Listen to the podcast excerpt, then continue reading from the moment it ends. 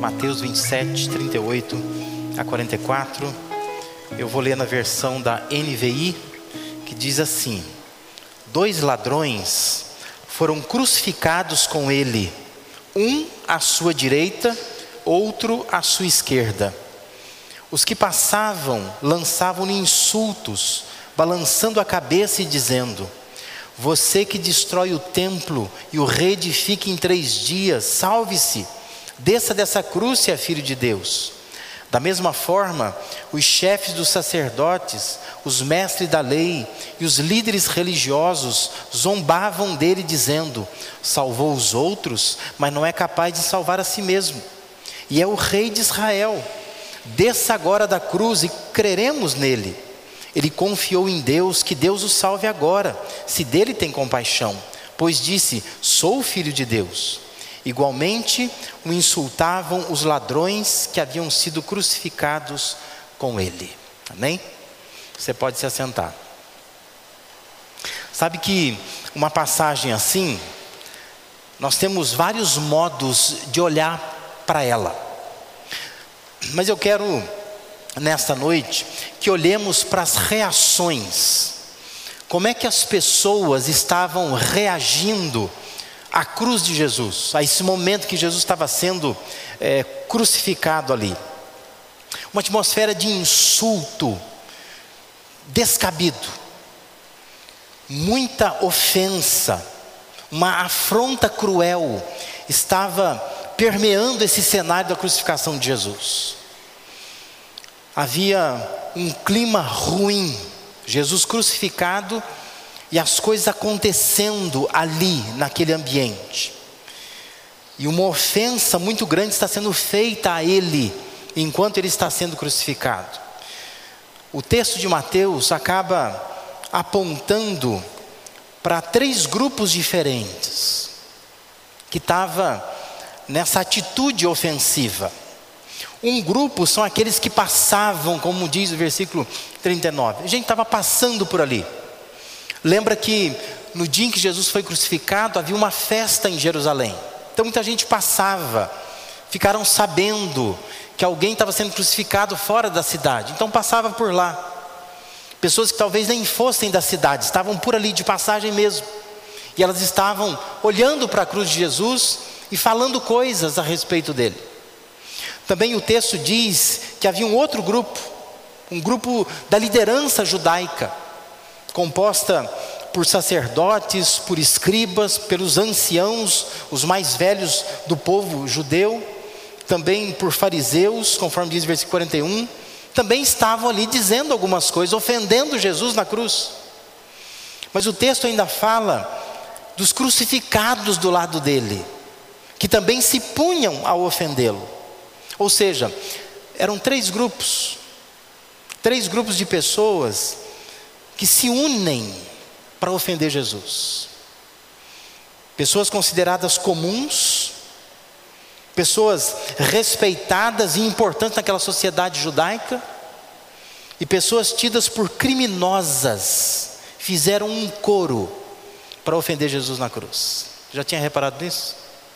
Que nesse cenário da cruz, gente que mal conhecia, gente que ouvia falar dele, e gente até que o perseguia, estava junta ali, para vê-lo morrer, mas não se contentaram em vê-lo morrendo, mas resolveram falar algumas coisas para ele, enquanto a morte não chegava. Todos se achavam melhores que Jesus, essa é a realidade. Todos achavam que Jesus era pior do que eles. E por isso que eles estavam com essas palavras ofensivas. Até quem estava crucificado junto com ele estava se achando melhor que ele, né? numa atitude cruel de insultá-lo ali. A verdade é que todos estavam insultando, mas havia reações diferentes. não eram as mesmas reações, as pessoas não estavam demonstrando as mesmas coisas. Uma das coisas que eram demonstradas ali era decepção. O autor do Evangelho descreve a cena, dizendo que houve mais do que palavras daqueles que passavam acerca de Jesus. Mais do que palavras. Havia o que nós chamamos de linguagem corporal. Você reparou? O texto diz que eles meneavam a cabeça. Algumas versões diz que balançavam a cabeça. Já viu quando você está decepcionado com alguém, você diz assim, ó, é esse gesto. É a linguagem corporal. E Mateus descreve dizendo que essas pessoas balançavam a cabeça. Elas estavam passando, talvez nem conhecessem ele, talvez tivessem ouvido falar coisas que ele havia dito, e diz que balançando a cabeça dizia: Você que destrói o templo e o reedifica em três dias, salve-se, desça da cruz, se é filho de Deus. Talvez você leia isso, você ache tudo muito estranho, mas não é estranho. Se você já, já, já passou por lugares onde está tendo uma briga, uma confusão, você sabe que um monte de gente entra na confusão sem ter nada a ver com isso, né? Já, já viu esses vídeos que aparecem na internet? Alguém fica gravando a confusão. E alguém vai lá e entra no meio xinga também, né? Não sabe nem o que está acontecendo é um, a gente chama de transeunte, né? É alguém que está passando por ali. Sabe nem o que está acontecendo? Pegou a conversa andando. Mas ele entra no meio, ele ofende também. É isso aí mesmo. Né? E é o que está acontecendo lá. As pessoas estão passando, mas elas estão dizendo assim: ah, vi falar que você disse que ia reconstruir o templo, não sei o quê, tá. salve-se agora. E fazia um gesto de decepção. Na verdade, a cruz estava sendo vista por essas pessoas como um sinal de derrota. A ideia é, ele não conseguiu o seu intento. Porque se o intento dele, no entendimento delas, era que o templo em Jerusalém fosse destruído e ia reconstruir em três dias, o templo continuava, continuava construído. E ele estava morto já, quase morrendo, né? crucificado ali, à beira da morte. Então, para eles, que decepção, né? Que decepção. Eles estavam entendendo dessa forma. Jesus não tinha falado nada disso, né? Jesus tinha falado com respeito ao corpo dele. Podia destruir o templo do corpo, ele ia reconstruir em três dias. O que vai acontecer, se você ler o texto depois. Ele vai ressuscitar. Mas naquele momento, aquelas pessoas estavam demonstrando uma decepção com Jesus. A cruz se torna decepcionante. Na cabeça delas, ele não devia saber o que estava falando. Falou uma coisa que ó, nem conseguiu cumprir. Estavam decepcionados com o que estava acontecendo ali. Na cabeça delas, Jesus não devia ter morrido ali. Que decepção, que coisa. Falou tanto, fez tanto para acabar aí. Não é? Então havia essa reação de, de decepção. Mas havia uma outra reação. Havia uma reação também de desaprovação. Os versos 41 e 43 diz que da mesma forma, os chefes dos sacerdotes, os mestres da lei, os líderes religiosos zombavam dele dizendo: salvou os outros, mas não é capaz de salvar a si mesmo. E é o rei de Israel. Desça agora da cruz e creremos nele. Ele confiou em Deus, que Deus o salve agora, se dele tem compaixão. Pois disse: Eu sou filho de Deus. Eles estão dizendo coisas que Jesus tinha, havia dito de fato. Né? Então, a percepção desses líderes religiosos é mais política. Você notou isso? Porque eles são líderes, eles são políticos. E eles têm uma visão muito mais política.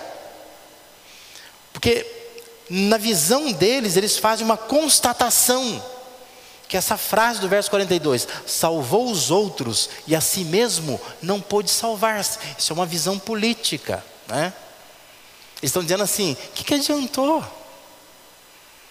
O que, que adiantou você ficar salvando pessoas, curando pessoas, cuidando de pessoas? No final das contas, olha o que você leva, olha o resultado. Então, esses líderes estão desaprovando o comportamento de Jesus. Nós não aprovamos isso, eles estão dizendo. Não vale a pena, né? E, essa é uma visão política que se tem até hoje. A política de que, olha, o que, que adianta ajudar os outros se a gente não se ajuda? Então a gente se ajuda e não ajuda os outros, né? Pelo menos eu saí com alguma coisa. Porque não vale a pena ajudar as pessoas. Essa é uma visão política, inclusive ministerial, de pastores que terminam a carreira frustrados. Eles pensam assim: o que, que adiantou ter ajudado as pessoas a vida inteira? Agora eu estou sozinho, coitado de mim. Né? Estão tristes, deprimidos, doentes, né? porque passou a vida inteira ajudando pessoas, salvando pessoas, mas não consegue salvar a si mesmo. Assim como eles estavam dizendo, não, não resolve confiar em Deus, se Deus não nos tira da cruz. O que, que adiantou? Ele não confiou em Deus? Tira da cruz agora. Cadê o Deus para tirar da cruz? Não tem também. É uma constatação extremamente política. A ideia de que não vale a pena viver assim. É uma desaprovação da conduta de Jesus. Não adianta fazer tudo isso e chegar na cruz, chegar lá e morrer na cruz. É uma concepção que nós temos, né? Achar que não vale a pena, porque Deus não nos livra da cruz. Ele nos deixa ir para a cruz, apesar da gente confiar nele e tudo mais. Na ideia deles, eles estavam dizendo assim: não precisava ter feito isso, né? Não precisava ter feito isso. Podia ter um outro discurso, outra conduta, viver de uma outra maneira, ser mais polido, talvez não confrontar as autoridades. Não precisava ter chegado nisso, ter chegado à cruz. É uma reação de desaprovação. Desaprovação. Eu, eu me ponho a imaginar que aqueles que estavam passando se foram. Que esses líderes judaicos também, em algum momento, também se vão eu fico tentando me colocar no lugar de Jesus ali, crucificado. E eu pensaria assim: ufa, posso morrer em paz agora, né? Porque quem passava, passou. Quem queria me xingar, já xingou. Mas parece que o negócio não termina. Porque o texto vai dizer que surgem insultos que vêm do lado, sabe? E eu fico tentando me colocar no lugar dele, pensar assim, eu não esperava isso. Eu não esperava. Tudo bem que quem passa xinga a gente, ofende a gente, né? Mas quem está do lado aqui não vai fazer isso. Mas era uma outra reação. Uma reação que eu chamo de desrespeito. É outra reação à cruz de Jesus. Diz verso 44: Igualmente o insultavam os ladrões que haviam sido crucificados com ele. Parece que quem escreveu esse evangelho não quis detalhar muito o que, que os ladrões estavam insultando, porque já era tanto insulto que ele descreveu, né? não vou nem falar o que, que ele estava falando ali. Mas nós temos no evangelho de Lucas o registro do que eles falavam. Isso está em Lucas 23, versículos 39 a 41. Diz assim: E um dos malfeitores que estavam pendurados blasfemava dele, dizendo: Se tu és o Cristo, salva-te a ti mesmo e a nós. Respondendo, porém, o outro repreendia-o, dizendo: Tu nem ainda temes a Deus, estando na mesma condenação? E nós, na verdade, com justiça, porque recebemos o que os nossos feitos mereciam mas este nenhum mal fez. E essa foi a conversa ali. Dizer, alguém diz assim: Oh, você não falava que você era Deus, né? Salva você, aproveita, salva a gente também. É, é, é, é conversa de cadeia, né? Sabe aquela conversa de cadeia? Sabe sair daqui? Então sai e tira a gente também, né? Essa é a ideia. E Jesus ficou ouvindo isso ali. E o outro diz assim: respeita o homem, porque nós estamos aqui porque nós merecemos. Mas ele não fez mal nenhum. Isso é falta de respeito, né? Jesus foi desrespeitado naquele cenário da cruz. Houve um desrespeito total com ele, porque eram criminosos crucificados ao lado dele, mas também estavam insultando a ele, se achando melhor, melhores do que ele. Sabe que essas reações, a decepção, a desaprovação, o desrespeito, não eram só reações de lá, pode ser reações de cá. E a pergunta é: qual tem sido a sua reação diante da cruz de Jesus? Talvez você esteja decepcionado com Deus. Talvez você desaprove as coisas que Deus faz. Talvez você desrespeite completamente a cruz de Cristo. O que Deus fez através de Cristo. Qual tem sido a sua reação? Sabe que dentre esses insultos que Mateus registra, há uma afirmação que me chama a atenção. Essa afirmação, que os líderes dos judeus dizem, eles falam assim: salvou os outros e a si mesmo não pôde salvar-se, ou não é capaz de salvar-se. Sabe que do ponto de vista teológico, essa é uma afirmação correta e uma afirmação maravilhosa. Pensa nisso. Jesus salvou os outros, mas ele não quis salvar-se. Ele não quis. Porque ele se ofereceu por todos nós. Ele não quis salvar a ele mesmo. Isso tem a ver com um texto de João 10, 17 e 18, quando Jesus diz: Por isso o Pai me ama porque dou a minha vida para tornar a tomá-la. Ninguém a tira de mim, mas eu de mim mesmo a dou. Tenho poder para dar e poder para tornar a tomá-la. Este mandamento recebi de meu Pai. A entrega de Jesus na cruz foi voluntária. Ele quis morrer lá. Por isso a afirmação que esses líderes fazem Evidentemente eles não estavam entendendo assim, mas a frase é correta.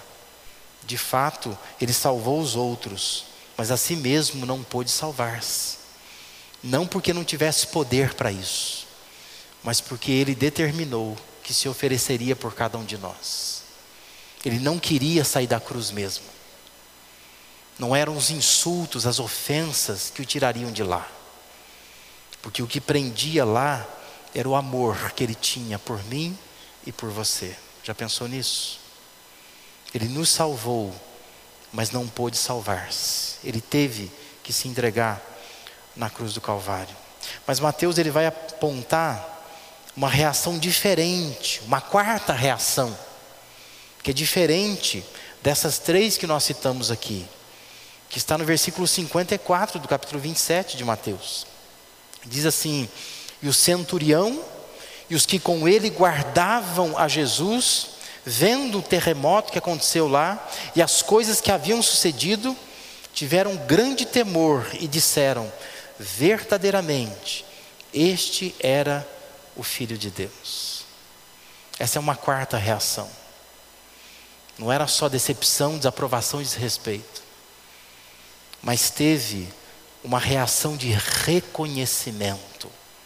A cruz, na cruz eu posso reconhecer ali o Filho de Deus, entregue na cruz. Essa é uma reação que Deus está esperando ver em nós. Que a gente deixe de lado as decepções, as desaprovações, os desrespeitos, e que a gente faça da nossa fé uma fé que reconheça o que que Jesus fez na cruz por cada um de nós. Nós estamos nesse mês falando aqui na igreja que nós queremos ser uma igreja de pessoas salvas. E uma igreja de pessoas salvas é uma comunidade onde as pessoas sabem reagir corretamente à cruz de Jesus. Não queremos ter pessoas decepcionadas com a cruz, ou desaprovando a cruz, ou pessoas que se desrespeitam a cruz. Mas nós queremos ter uma comunidade de pessoas que veem na cruz o sacrifício de Jesus e o reconhecem ali como filho de Deus, aquele que pode mudar a minha vida e a sua vida. Pessoas salvas olham para a cruz, se sentem constrangidas, porque Ele salvou a, a todos nós, mas não pôde se salvar, Ele se entregou ali. Tem um hino bonito do HCC, que eu nunca vi cantar aqui na igreja, né? Mas o hino que fala quanto nos ama Jesus. Por nós morreu, sofreu, se ofereceu. Quanto nos ama Jesus, né? E às vezes a gente deixa de pensar nisso, o quanto Ele nos ama. Nós tornamos a nossa vida cristã uma vida onde nós queremos sempre receber alguma coisa. Nós estamos buscando a Deus por benefícios que nós achamos que Deus pode dar. Mas nos esquecemos que o maior benefício é o Cristo oferecido na cruz do Calvário. Quanto Ele nos ama. E eu preciso hoje olhar para a cruz e dizer: verdadeiramente, Ele é o Filho de Deus. Nada de decepção, nada de desaprovação, nada de desrespeito, mas reconhecimento. Ali está o Filho de Deus, que deu a sua vida por mim e por você. Amém? Se você está aqui nessa noite, talvez você não tenha tido ainda uma experiência com este Cristo, eu quero convidá-lo a fazer isso. Faça isto. Busque a Deus. Reconheça Pare de tratar a cruz como se fosse uma coisa qualquer. A cruz é o símbolo da vitória de Jesus. Hoje nós sempre olhamos para uma cruz vazia. Ele não está mais lá, ele não está morto. Ele venceu aquela cruz. É um sinal de vitória para nós. Não desrespeite a cruz. Não desaprove a cruz. Não se decepcione com a cruz. A melhor reação é você reconhecer, é se render diante da cruz e dizer: Eu não posso nada, mas Deus pode. Ele pode.